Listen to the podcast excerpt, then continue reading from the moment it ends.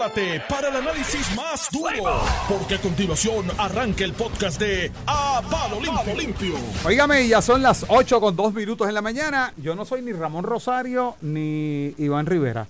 Eh, Normando Valentín se fue, yo soy Jerry Rodríguez. Buenos días. Ha llegado a Palo Limpio. ¿A, a quién tenemos ahí? Al licenciado Ramón Rosario. Buenos días, licenciado Ramón Rosario. Jerry, Hey. aquí entrando casi al parking de la estación. Es que el tapón de la 1 hoy está imposible. Sí, Creo yo sé. También está pillado. Yo sé, yo sé, debe estar por ahí también Iván ya mismito. Bueno, hay muchos temas, llegó Iván, ya llegó el licenciado Iván Rivera, está por ahí ya entrando. Eh, Ramón, hay varios temas, imagino que ustedes hoy tienen ahí un buffet informativo. Hoy vamos a hablar de encuestas, papá. De encuestas. Y Normando se fue corriendo. Normando se fue, tiene ahí unos asuntos importantísimos y dijo, wow, lamento no poder quedarme con los muchachos, pero se tuvo No, que ir. yo- yo- Lle- Llegó yo el creo que se fue licenciado. Yo creo que se fue corriendo porque no me lo de la caída, lo de la caída de Jennifer. Yo creo que es eso, Iván. Ah, aquí está Iván Normando, Rivera. Normando se fue rápido. Se fue, se fue, sí. Pero está Corriendo. celebrando. Normando me dijo a mí que Ramón no venía hoy porque Pipo sale abajo como por 14 puntos ahí Oye eso, oye eso en Ramón. esa encuesta. Y que Ramón estaba Mira, en no- posición fetal en la casa, en, en un cuarto, en una esquina. Nor- Norman- Normando vio la caída de 39 a 14 y arrancó fue. Yo quería hablar con él. Sí, sí, pero lo- ya tú lo habías predicho, lo habíamos adelantado acá, que esa caída venía paulatina. Y vendrá Este, otra. Si te quiero analizar, está, está bien interesante la. No te vayas, Jerry, date otra. Los resultados, Tan de fría. la, los resultados de la encuesta. Este, yo no soy, vuelvo y repito, lo he dicho toda esta semana, yo no soy de los que veo una encuesta que refleja lo que yo creo que no está pasando y que reflejan otras encuestas. Eh, yo las cojo todas como tendencias, como, como instrumentos de trabajo y hoy yo te aseguro que la campaña de Jennifer González eh, debe estar buscando cómo ajustar este, su campaña, porque tú perder en unos 6, 7 meses dos terceras partes de tu ventaja, si eso sigue así por los próximos 6, 7 meses que falta para la primaria, pues termina cogiendo una pela. Así que es algo que tiene que reforzar Jennifer González su estrategia de campaña. Yo creo que la campaña de Pedro Pulisi fue efectiva y lo vas a ver en los números del corazón de rollo del PNP, en decir que el ataque de Jennifer era un ataque al PNP, a la administración del PNP, alejarse de la administración, que ya no es parte de la administración, que la administración no está haciendo todo mal. Este, eso le tiene un efecto a, a nivel de la base del PNP y lo ves reflejado entre las encuestas del propio Nuevo Día, desde febrero ahora al mes de octubre, porque fue la última semana de octubre que se tomó esa muestra. Bueno, la, la encuesta en una de las notas establece que en la en lo que denominan corazón de rollo, porque es que ahí en esa encuesta tiene el problema que yo le he señalado históricamente y que lo discutí contigo a principio de semana, las categorizaciones están muy subjetivas. Los que identificaban como, ¿cómo es de la categoría? Muy PNP y bastante PNP. Entonces otros que son poco PNP, más o menos. Algo ¿Cómo diablo? ¿Tú, ¿Tú eres PNP o no eres PNP, mi hermano? Pero, pero O sea, alguien que te dice que se identifica poco con el PNP. yo no, es PNP, no lo o sea, no es PNP, ese, ese ni voto Pero, pero primaria. ahí que está el truco de esta encuesta, que realmente los números de ella y los vi- en- en Pero para cerrarte el pensamiento, en lo de muy PNP y bien PNP en la categoría, eh, pone prácticamente un empate Mira, en la primaria Mira, entre Iván. esos dos, que esos son los que votarían en la primaria. Iván, ¿no? primero, el martes, te voy a poner un audio del martes, de este martes, de este martes aquí en Apalo Olimpio cuando salieron los primeros números. Aquí dijimos lo que iba a pasar hoy, mira, mira, escúchate eso. Por que te digo que esta encuesta, por lo que yo miré hoy, debe estar dando a Jennifer González el jueves, que es cuando ellos publican 30%. Nada. Apúntalo. Esto, esto va a 60, ser 40 por 20. entre 10 a 20%. Ahí está, papá. De En- entre 10 a 20. Fue 39, 14 el medio. 39 era la ventaja, ¿verdad? 39 era la ventaja. Y yo el martes, el martes, porque yo conozco a los muchachos de Nuevo Venga, Día, que yo esto- sé cómo venían. Héctor David, tú que estabas por ahí desde temprano, ¿Vega Borges habló con Normando esta mañana? No, no, también Vega Borges. ¿Vega Borges habló? Yo creo que Vega Borges dijo algo de No. que la. Vi en no, las Vega Borges no que- estuvo aquí.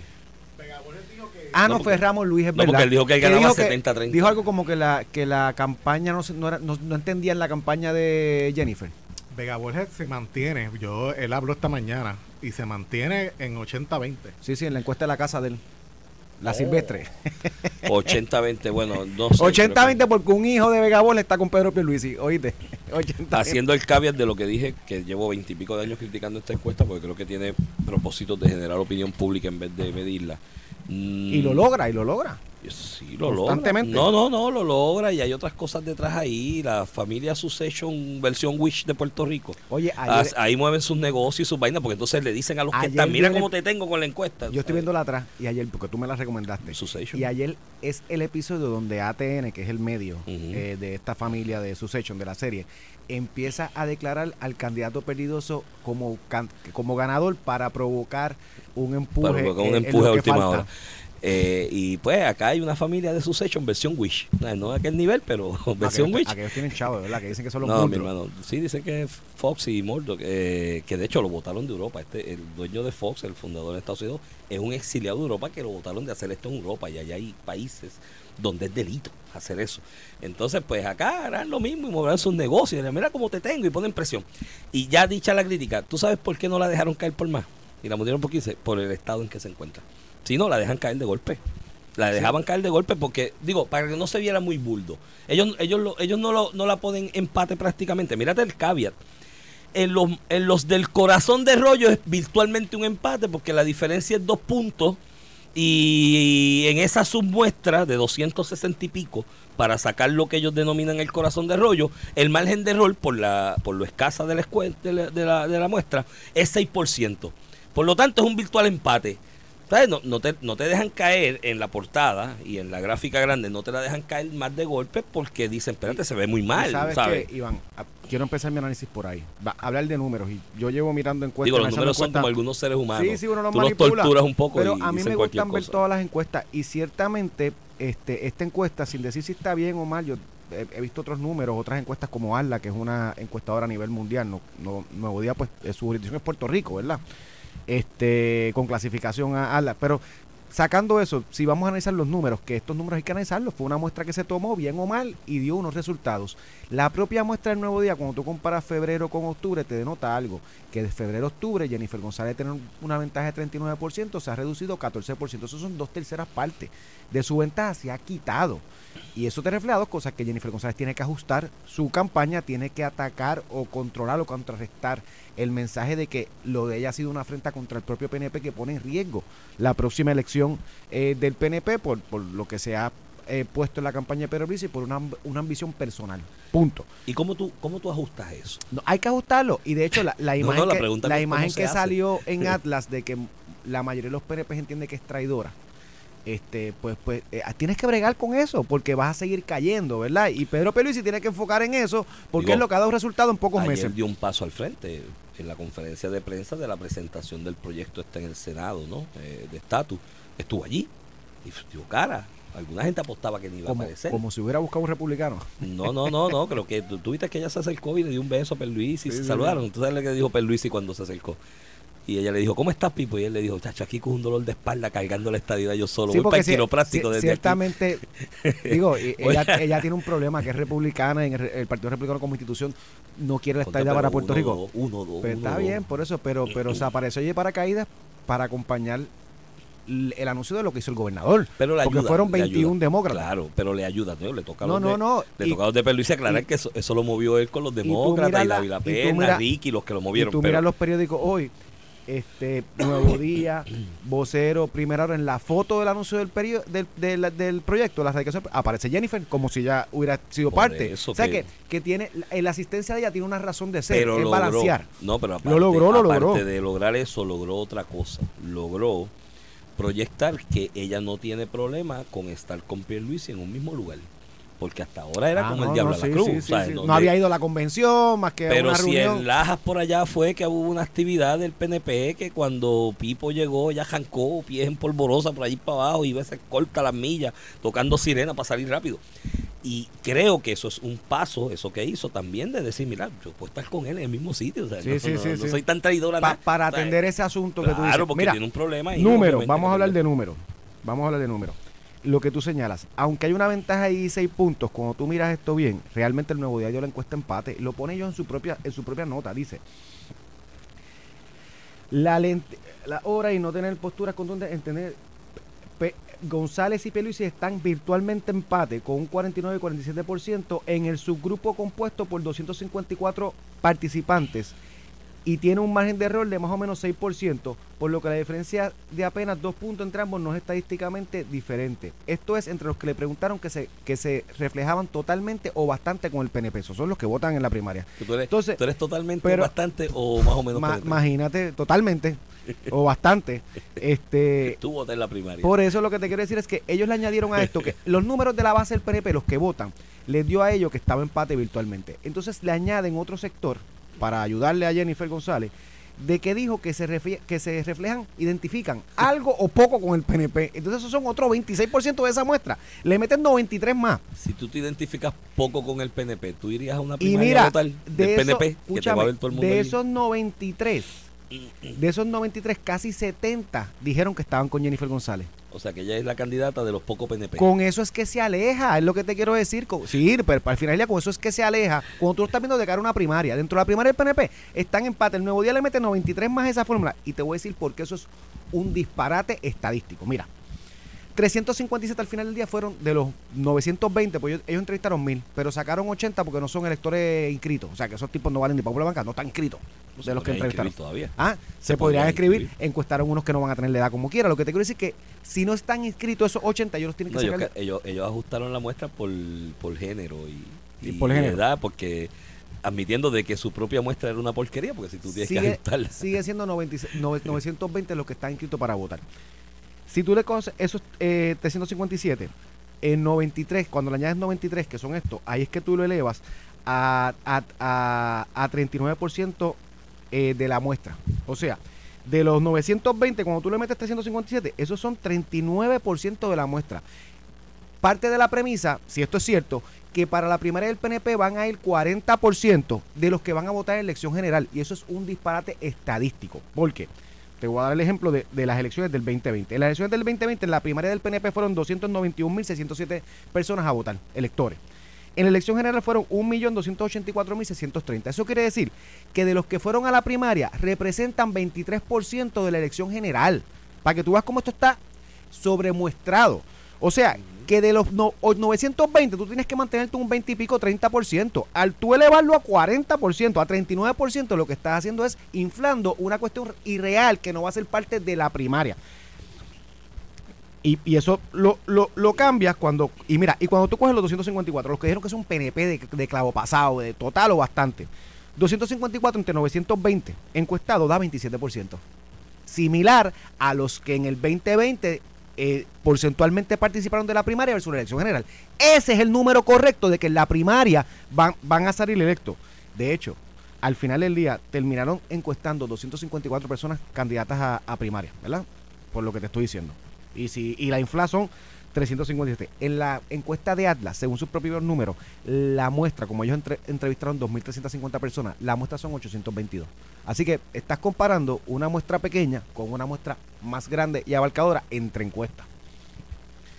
Yo creo que el equipo de campaña de Jennifer tiene que sentarse, tiene que hacer composición de espacios, de por dónde le entran al asunto de la estrategia de campaña, porque, digo, eso coincide, mm, ese número, como es la ventaja abismal entre los pocos PNPs, whatever that means, eh, coincide con los comunicados de prensa de ella, de los populares fundadores del PPD que ahora están con ella, ¿no? Eh, Parece que, eh, digo, a lo mejor ella puede de aquí al 30 de diciembre radicar por el PPD. ¿Tú crees que si radica por el PPD gane? Porque tanto popular el fundador del PPD que le dé el endoso y ese número de que los pocos populares, eso es 70-30, que ella está por encima, pues, con los pocos PNP, pues a lo mejor tiene break de ser candidata por el Partido Popular, ¿no? Eh, Yo creo que tiene que hacer composición de espacio porque hay dos variables que tú tienes que medir en esto.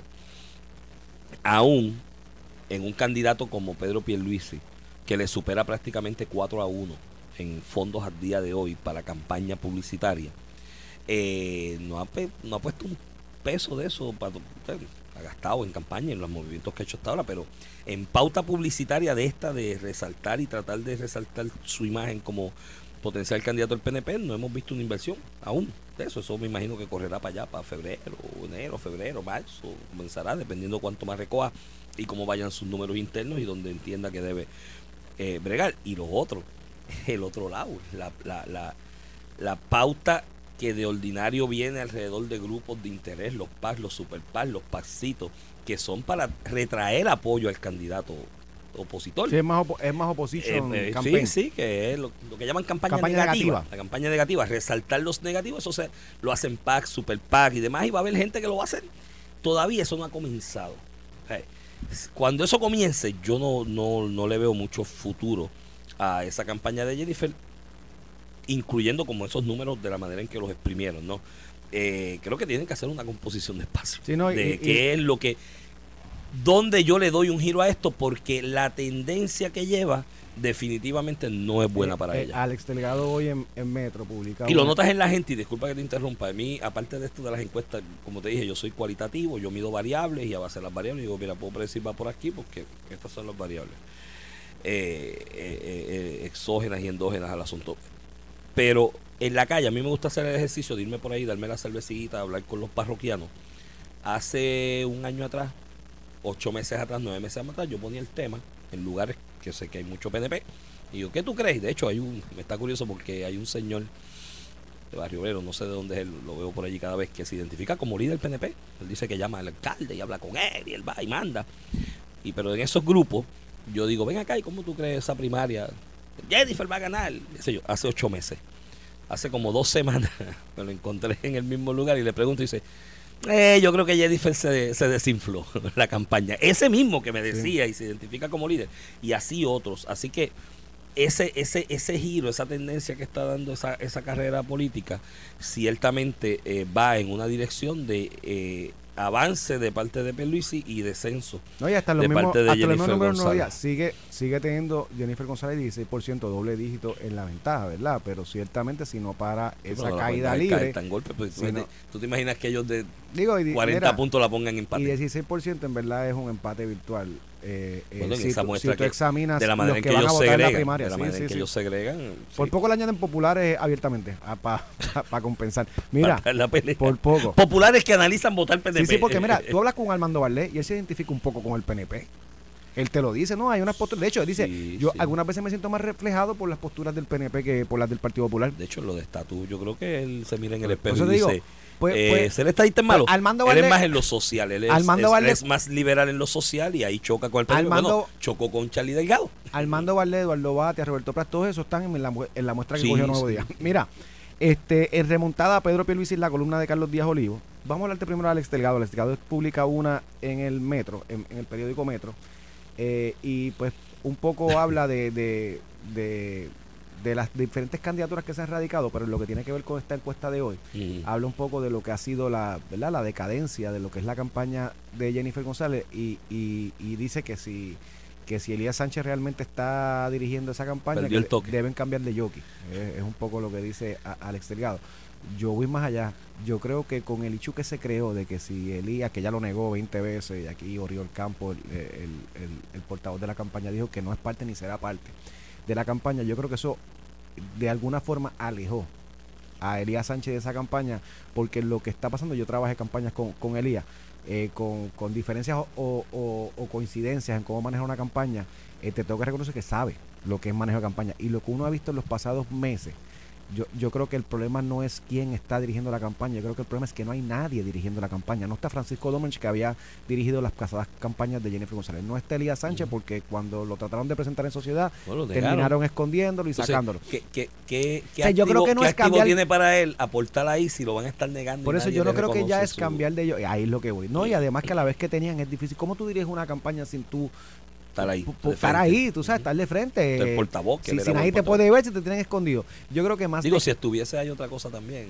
No es lo mismo. O sea, como es, tú puedes ser el mejor jockey del mundo, pero si el caballo es de reclamo de 4500, no le ganas al, Sí, al sí, da- clásico. tienes porque, pero- porque Ricky, Ricky era disciplinado, trabajador, inteligente. Sí, pero- de- y yo no veo a Jennifer en pero, esa liga pero, pero, candidato. pero, Iván, no es, no es solamente vacancia en lo que no se hace, es que lo que se hace es un disparate político. El anuncio de su candidatura, ella desde que anunció, cayó, cayó. Desde su candidatura atacando al PNP no menciona la estadidad. Este, lo que te quiero decir es que eh, después saca Cucusa de portavoz y eso fue un desastre total.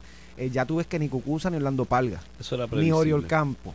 Son portavoces. Se ha limitado ahora a Vega Borges. Ramón Luis salió durante el día de hoy que un, poco en las redes escribían que dijo algo como que es que la campaña de Jennifer no se ha entendido. Y pues, pues no, no se ha entendido, no entiende nadie. Desde el punto de vista de políticamente hablando, este, porque en parte no coincide con una carrera a las primarias. Cuando ya se va por Miguel a reclutar una familia del Partido Popular, pues no estás pensando en primera. Políticamente la campaña, yo no creo que es que hay que cambiar de jockey. Yo creo que tiene una ausencia eh, de jockey eh, o, una persona competente, ¿verdad? Que con dirección y con una brújula pueda, no sé, eh, sasgar lo que es la campaña. El, el Nuevo Día ha cogido estas encuestas y dos- cada encuesta pone dos columnistas a analizarla. Eh, esta vez fue Ángel Rosa y Carlos Díaz Olivo. Ángel Rosa le titula su, a su, a su columna Jennifer González Wake Up. Y básicamente, pues, le dice que, que ha caído este, dramáticamente, precisamente por eso, el, el- el- la, la forma en que ha hecho su campaña luego eh, de su de su anuncio, ¿verdad? Que de hecho cuando tú anuncias una campaña viene ahí viene tu, tu, tu, tu nivel más alto, porque es tu anuncio, y que ya fue todo lo contrario por cómo se cómo se vislumbró. Y la de eh, Carlos Díaz Olivo, más o menos con la misma conclusión, en remontada, eh, Pedro Pierluisi repasa un poco este esto precisamente que te estoy diciendo de que la muestra eh, del nuevo día incluye personas que no necesariamente van a votar en la primera si tú consideras eh, lo que es el corazón de rollo el que vota en una primaria ele- eleccionaria y va con la misma con la misma línea verdad que, que ciertamente Jennifer González eh, luego de anunciar pues ha ido en decadencia y, y eso es peligroso a nivel de encuesta cómo tú reviertes ese, esa caída este, independientemente porque eso es un retrato hoy. El problema es si tú puedes parar esa caída o si esa caída se va a, a continuar y de cara a la primaria pues vas a estar demasiado abajo como para prevalecer. Sí, hay que ver, hay que ver, digo, siempre en las campañas hay ajustes que se hacen, ¿no? Y cosas que se, que se tratan de enderezar. Eh, falta mucho aún, esto es una realidad, tampoco es como que la primaria es el mes que viene, la primaria todavía falta noviembre, diciembre, enero, febrero, marzo, abril, mayo, junio, estamos hablando de ocho meses, prácticamente de aquí a allá pueden pasar mil cosas, tú puedes hacer mil ajustes y, y demás. Eh, tiene siempre el que va o el que tiene el momentum que quizás podamos definir al margen de la encuesta de esto eh, o sondeo o lo que sea al margen de esto ciertamente nadie puede negar que el momentum lo tiene Pedro Pierluisi pero el que tiene el momentum tiene que tener cuidado de no cometer errores en ese momentum que lleva porque a veces el momentum es bien avasallador y la velocidad con la que ocurren las cosas Mirarlo bien- es complicado. es rápida y hay que siempre tener cuidado de evitar eh, un cometer errores que, que cuesten como por ejemplo el error de Jennifer cuando anunció en su campaña que básicamente lo que le hizo fue un ataque a la estructura del PNP en lugar de resaltar su imagen Iván, pero si y esta resaltar misma- sus esta propuestas misma- y sus Esta ideas misma semana dijo que ella entiende que el liderato está con Pedro Pierluisi y el PNP, los alcaldes y los legisladores, porque el gobernador está repartiendo Sí, chavos. O sea, están le dijo a su propio a su propio liderato, le dijo, ustedes Vendidos. son unos vendidos, unos arrastrados. Los únicos que no se venden son los cuatro que están conmigo. Eso fue lo que le dijo. eso fue lo que dijo Jennifer tener González. Ramón Luis, este, eh, Rosacheli de Gurabo, eh, el de Laja, Vegal, esos son Y los la otra- manatí, esos son los únicos que no se y venden. la otra pregunta que los tiene- demás están con Pedro por vendido. Lo otro que ella tiene que, que contestarle al electorado de base del PNP o al corazón de rollo es ¿por qué soy yo? Y eso como tú lo haces. Todas las semanas tú tienes que darle una razón a ese electorado de por qué debo ser yo y no el otro. Ella anunció hace un mes prácticamente. Todavía yo no le he visto un día decir por qué tengo que ser yo. Sí, la- la- bueno, en cualitativo no, pero dio una propuesta, la de Luma, que le cayeron encima en menos de 12 horas. Pero mira, si fuera un disparate, pues, si pa- para eso no digas nada. mira, de hecho, en la encuesta, Iván, el asunto de Luma, para que tú veas, para que tú veas cómo cuando las cosas salen mal, salen mal. Ella ha enfocado todo en atacar a Luma con el gobernador, a Luma. Cuando evalúan esta encuesta y le preguntan en relación a los costos, ¿quién es el quién, quién es el mejor de los dos candidatos para atender los temas de y llevar la voz cantante en los temas de costo de la luz y agua? Eh, Pedro Pierluisi le gana 45 a 44. con toda la campaña de Luma, Lo que reafirma lo que la observación que yo te hice aquí cuando ella anunció que había gente que se daba golpe pecho y decía que esos temas que ella cogió para anunciar fueron medidos científicos. Usted, eso fue lo que ella veía en los Le- medios que la izquierda, ella cogió los temas que la izquierda ha apropiado en los por medios eso, durante por dos eso años. cuando tú aumentas la muestra fuera de los PNP y traes gente de afuera, Exacto, cambia la ella cogió, ella es la candidata de los de la izquierda. Vamos a la pausa y regresamos en breve con otros temas. Estás escuchando el podcast de A Palo Limpio de Noti1630. De regreso aquí a Palo Limpio por Noti 1630, edición de hoy, jueves 9 de noviembre del 2023. Este es Iván Rivera quien te habla. Acompaño, está por ahí vía telefónica, el licenciado Ramón Rosario Cortés y Valiente, quien se dirige a cumplir pro- compromisos profesionales. Buenos días. Buen día, Iván Antonio. Voy para el Tribunal del Imperio. Vas para el Tribunal de la Metrópoli. Ah, tú tienes algo ahí del circuito de Boston, ¿verdad? Que tienes una argumentación. Sí, sí, no la, no la hago yo, pero estoy allí. Estás allí, pero mira, este. ¿Y por qué no lo hicieron en Boston? Para que fueras para allá. Esa era, e- esa era mi gana, que lo hicieran en Boston para cogerme el viaje pago por el cliente, pero no pude. Yo creo que Claudia. Mira, aquí, yo loco por salir. yo creo que Claudia llamó, ¿viste? Allá. Y dijo, venga, que eso se puede hacer por Zoom. Si cada tuviera que poder llamar a los jueces del circuito. Mira, este, Ramón, en temas eh, relacionados, pero de manera paralela al asunto de la encuesta que discutimos en la primera media hora, ayer se presentó el proyecto de ley en el Senado federal con el coauspicio de 21 de los 100 senadores. Tienes una quinta parte, eso es más de lo que se había más. presentado en el House eh, cuando el proyecto Más de una Nidia. quinta parte y es un precedente en la historia del Senado con relación al Estado de Puerto Rico. En el Senado, aparte de aquello de Bennett Johnson en su momento, ¿se había hecho algo adicional así de, de, de envergadura No. con el tema del estatus? No, y ni aquel se presentó con 21 senadores de coauspiciadores. Muy bien. Digo, todos, todos demócratas, pero un demócratas electos decían, el reto está que el Senado tiene una regla que le llaman estructurismo y es que si tú no tienes 60, tú no puedes obligar una medida a votación y lo- la minoría, en este caso los republicanos, pueden eh, paralizar el ejercicio de la votación aunque no tengan la mayoría. Además, con, con tener 41 ya pueden paralizar eso está, eso, eso está por, eso estaría por verse si se juega en el filibuster rule o no. Pero mientras eso Bueno, llega, pero si de aquí a allá, mira, si de aquí a allá la comisionada nos consigue 20 republicanos nada más, estamos hechos. con 20 republicanos bloquea la 19 posibilidad. damas, 19 nada más. con, No hace falta 19, 19. con 19 bloquea la, la, la, la posibilidad de filibusterismo, así que ahí tiene un reto la comisionada residente que es republicana, y digo, y los republicanos en general, de- del Partido Republicano en Puerto Rico, de conseguir 19 senadores que se comprometan con este proyecto. Aclárame algo porque no estoy muy claro al respecto, pero tú estás allí en las entrañas del monstruo. ¿Esto es una versión similar o análoga a la que se aprobó en el House? idéntica a la que se aprobó el House, que excluyó el Estado Libre Asociado, y si votamos por la estadidad, no hay que volver al Congreso. Es autoejecutable. automática. La, la elección sería en noviembre 2 del 2025. Pues mira, ¿sabes qué? ¿Y por qué no hacerla con las elecciones de Puerto Rico? Para que lo aprueben rápido. Y lo hacemos en las elecciones, la mejor muestra en las elecciones, ¿no?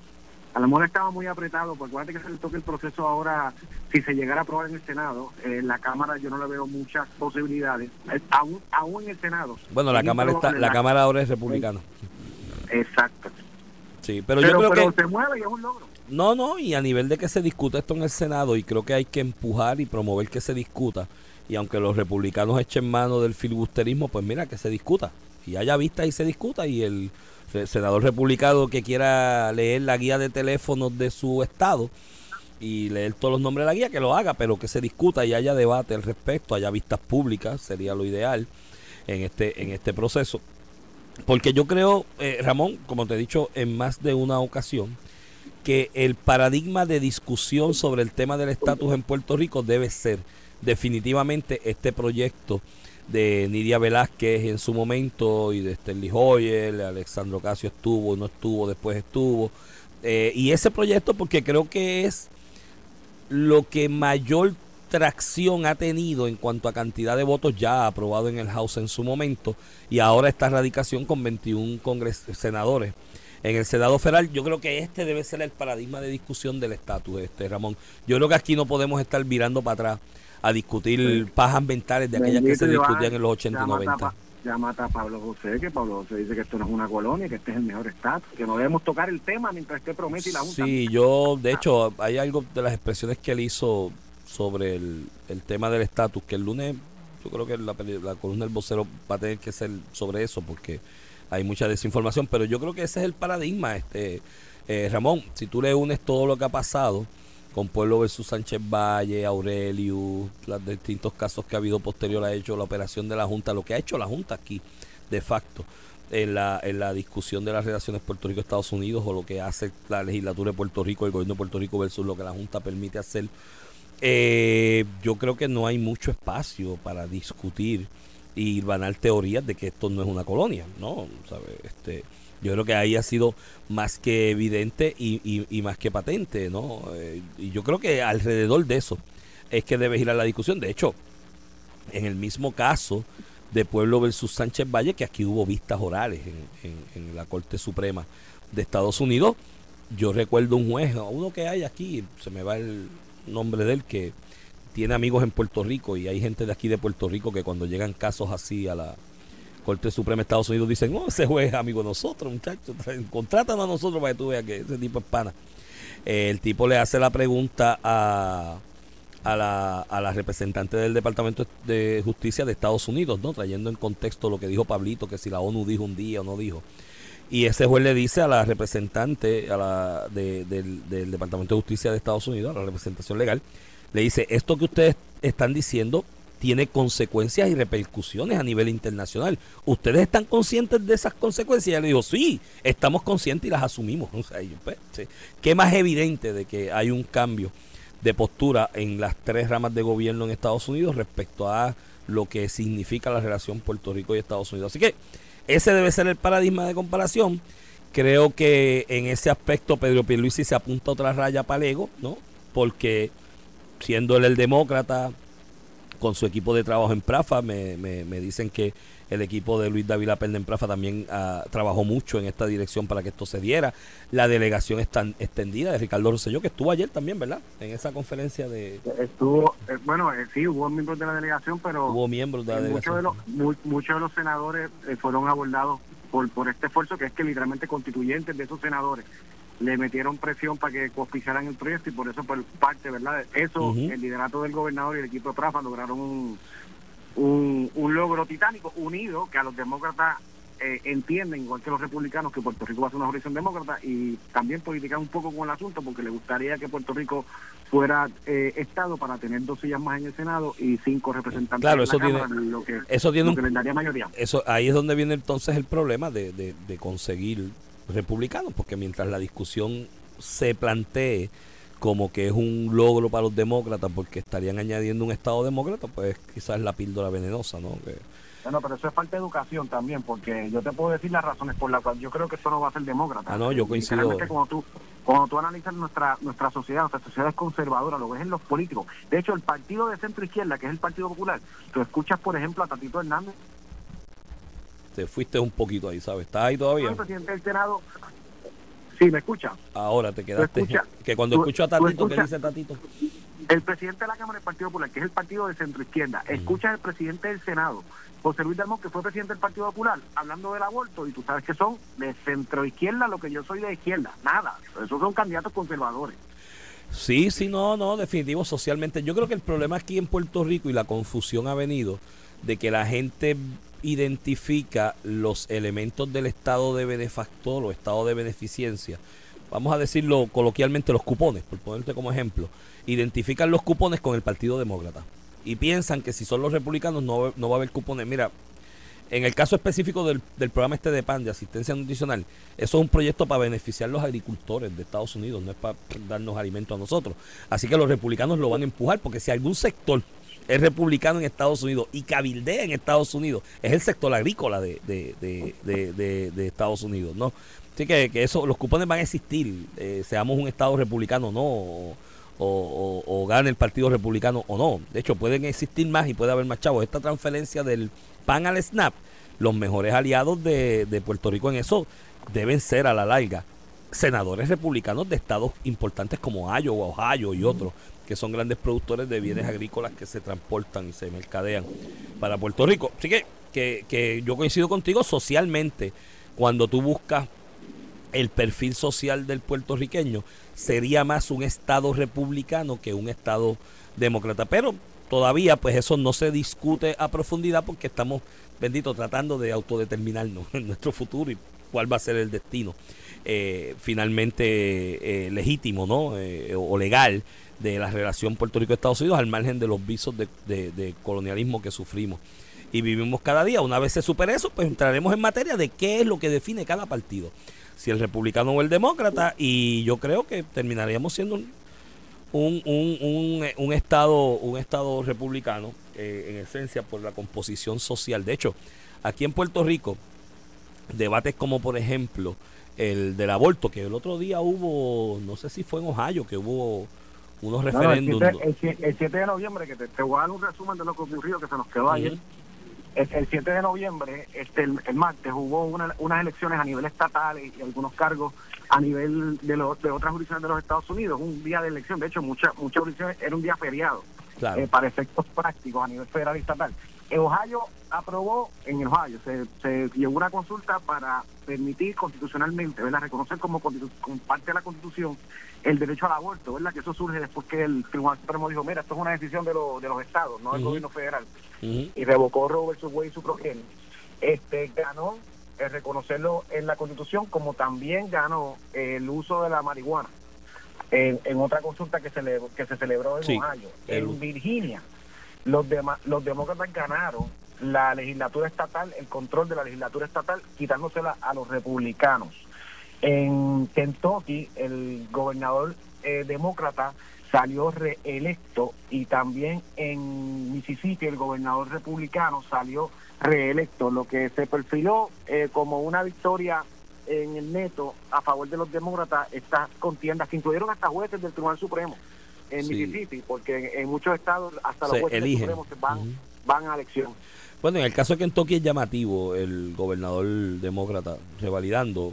Kentucky es un estado típicamente eh, republicano, bastante republicano, de los que tú cuando haces la repartición de votos del colegio electoral antes de las elecciones empiezas a adjudicárselo ¿no? a, los, a los republicanos porque ha sido la tendencia. Así que es interesante eh, lo que está pasando en Kentucky, pero se, se, se en Ohio específicamente se, se aprovechó el evento electoral para eh, llevar referendo a, a- a raíz del aborto, el uso de la marihuana. Aquí en Puerto Rico, que es lo que ha evitado mucha gente, porque esta propuesta la ha zumbado algunas personas dentro del sector conservador del país, de llevar a, a- a cabo una consulta respecto al asunto del derecho al aborto, de cómo regularlo, y llevarlo a consulta popular en las elecciones generales.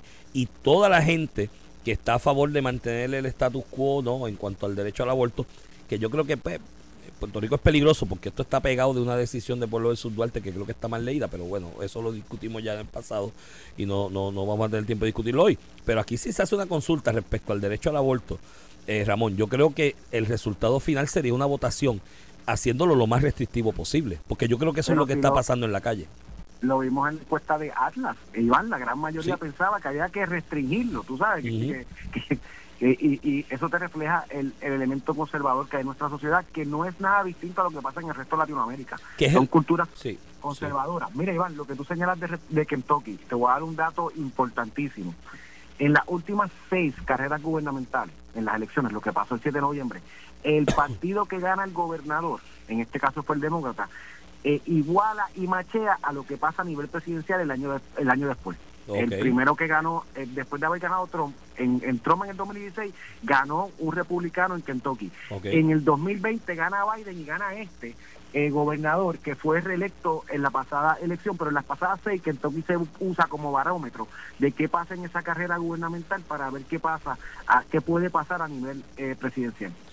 Eso es interesante y vamos a tener que seguirlo porque es sumamente llamativo lo que está ocurriendo. Mira, en otros temas, en los dos minutos que nos quedan, España, Ramón, eh, después de las elecciones pasadas, que tal y como yo te había vaticinado aquí, no iba a haber iba a ganar el PP, el candidato del PP, Feijó, o el PP en asiento en el Congreso, pero no iban a tener mayoría absoluta para conformar el gobierno, dejando a Pedro Sánchez, incumbente del Partido Socialista Obrero Español, en negociación franca con grupos independentistas, incluyendo grupos que de alguna manera en el pasado han sido grupos terroristas que se han legitimado electoralmente recientemente y otros que han sido eh, señalados por violaciones legales y que hay sobre algunos de sus miembros órdenes de arresto en España y que están en, en el exilio en Bruselas. Me dicen anoche, me confirmaron amigos tarde en la noche que aparentemente en horas de la madrugada de Bruselas, eh, porque esto de Cataluña, lo que llaman Junts de Cataluña, que tiene siete asientos para la votación de, elegir presidente o no elegirlo, o lo que llaman investidura,